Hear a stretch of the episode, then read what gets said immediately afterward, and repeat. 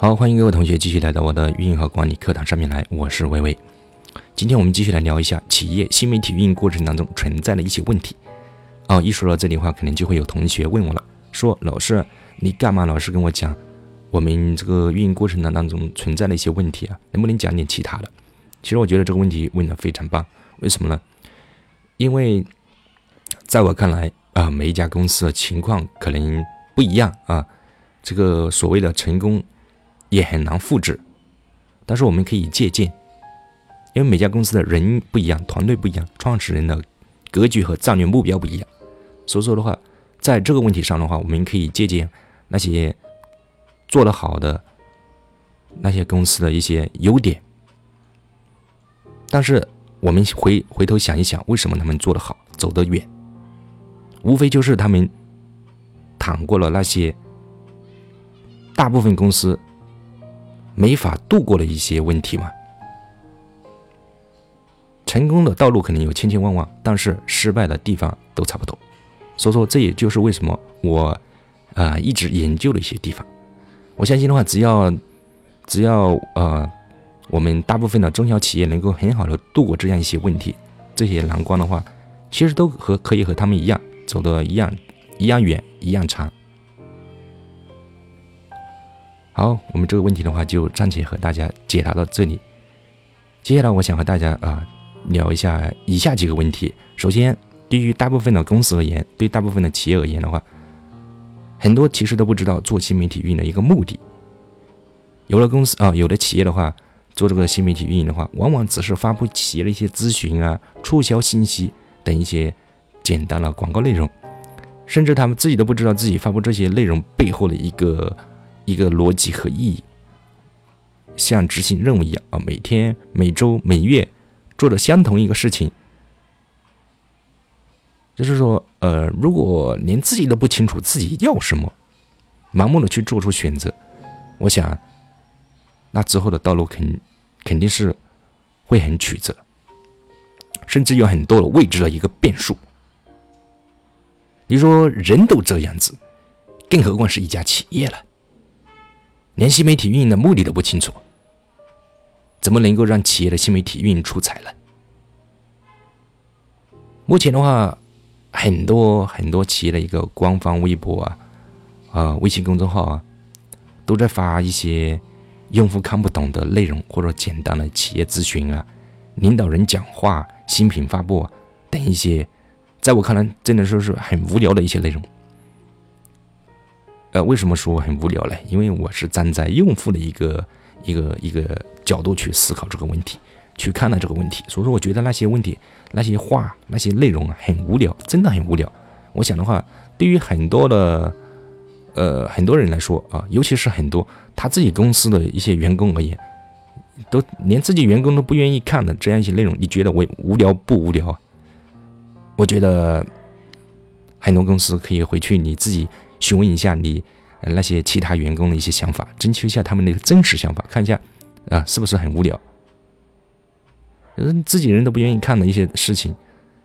肯定会很无聊，更何况叫其他陌生人去看这些事情呢？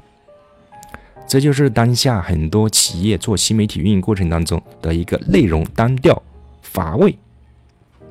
那么这个内容的话，产出啊，我们需要怎么去做一些？呃，接地气的内容呢？其实我们可以参考一下这个传统媒体的一些内容产出的一些方式方法。比方说，呃，传统媒体的内容产出一般都会这样子：首先的话，会选题审核，选题审核第一步；第二步，然后进行一个栏目的一个设置；第三步，进行采编、采访编写；第四步的话，进行刊发和传播。其实，在这个新媒体时代的话，我们需要更快、更便便捷的一个内容传播流程。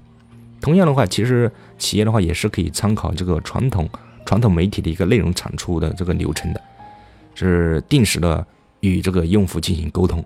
了解用户的一个想法、真实想法。注意词汇，真实想法、真实所需，就是不要互相欺骗了。然后再制定啊企业新媒体的一个内容，让这个内容贴近用户的生活所谓的接地气啊，而不是飘飘在上、官方语过多啊。其实我就不太喜欢那样的一些内容，甚至有一些微信公众号或者微博也好，就是写了一大堆啊，最后啊原来是这样子。这对于一些没有耐心的一些用户而言的话，基本上就取关了，没没啥感觉的话，就是有种被忽悠过来、忽悠过去的感觉。就是直接的话，能实在一点，或许的话可以更加的会接近这样，会更加的去，啊，更加的会黏住用户的心啊，产生一个情感的共鸣，这非常重要。然后还有一个错误的观念就是新媒体等于微信加微博。现在的话，很多企业在招聘这个新媒体运营人员时的话，往往都会要求的话具具有这个运营微，具有呃。这个运营微博、微信的这样一个工作经验，当然的话，新媒体的话包括微博和微信，但是新媒体不等于微博加微信。其实除了这个微博加微信之外的话，比方说像知乎啊、博客啊、百度百家、啊、这个今日头条啊等等等，还有很多呃类似的这样一些新媒体。很多企业的话，往往都会错误的认为新媒体就等于微信加微博啊。其实他们忘记了，在互联网时代，这个新媒体传播传播的一个矩阵影响。新媒体渠道还有很多。当企业的话多点布局时的话，我们一定要分清那个主次。比方说啊，目前绝大多数的用户的话都在使用这个微信，那么我们的企业的话，呃，企业那个新媒体运营人员的话，就可以将这个侧重点放在微信上面。和其他渠道的话，当然其他渠道的话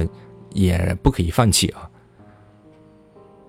因为的话之后的话可以形成那个企业新媒体的一个矩阵啊，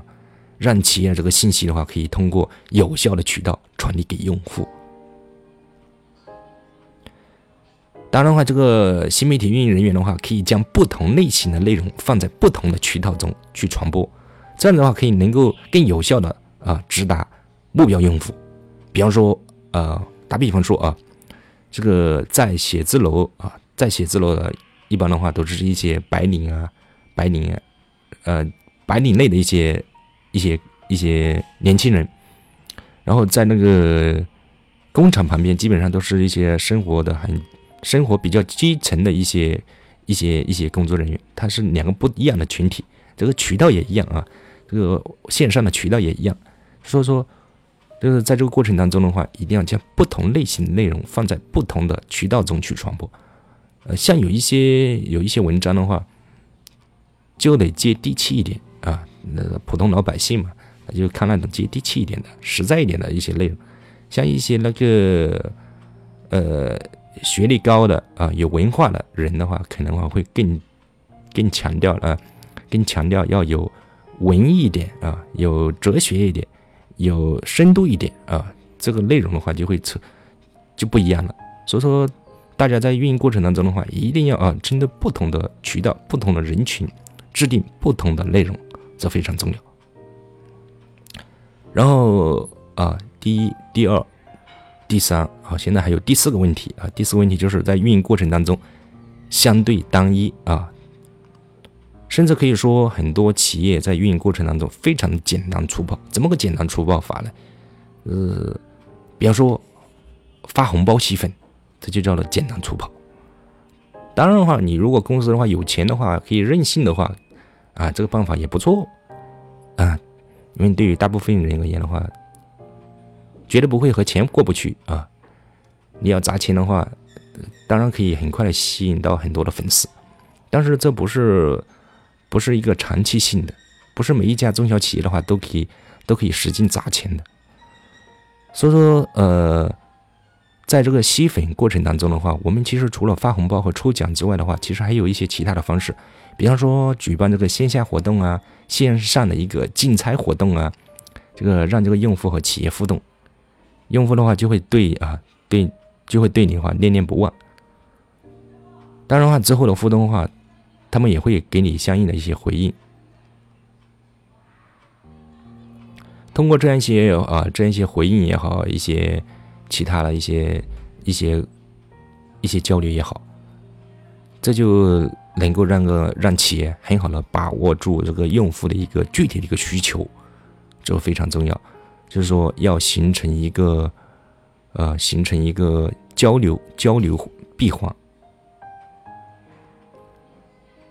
而不是说放任啊，放任放任也不行啊，放任的话只会慢慢慢慢的话就很就就就像那些粉丝一样，就是慢慢慢就成了僵尸粉，也没啥意义啊！一定要交流互动起来，这非常关键。呃，最后一个问题呢，我想跟大家讲的就是。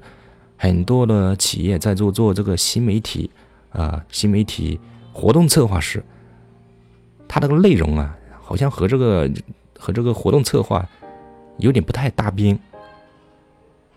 就是说它没有太多的一个关联，甚至的话就是，甚至的话只是一些平淡无味的一些业务咨询，活动策划呢也是简单粗暴的一个现金诱惑，只是一个现金诱惑啊。其实的话，这个新媒体活动策划同样需要好的内容来支撑，两者之间的话其实是相辅相成的，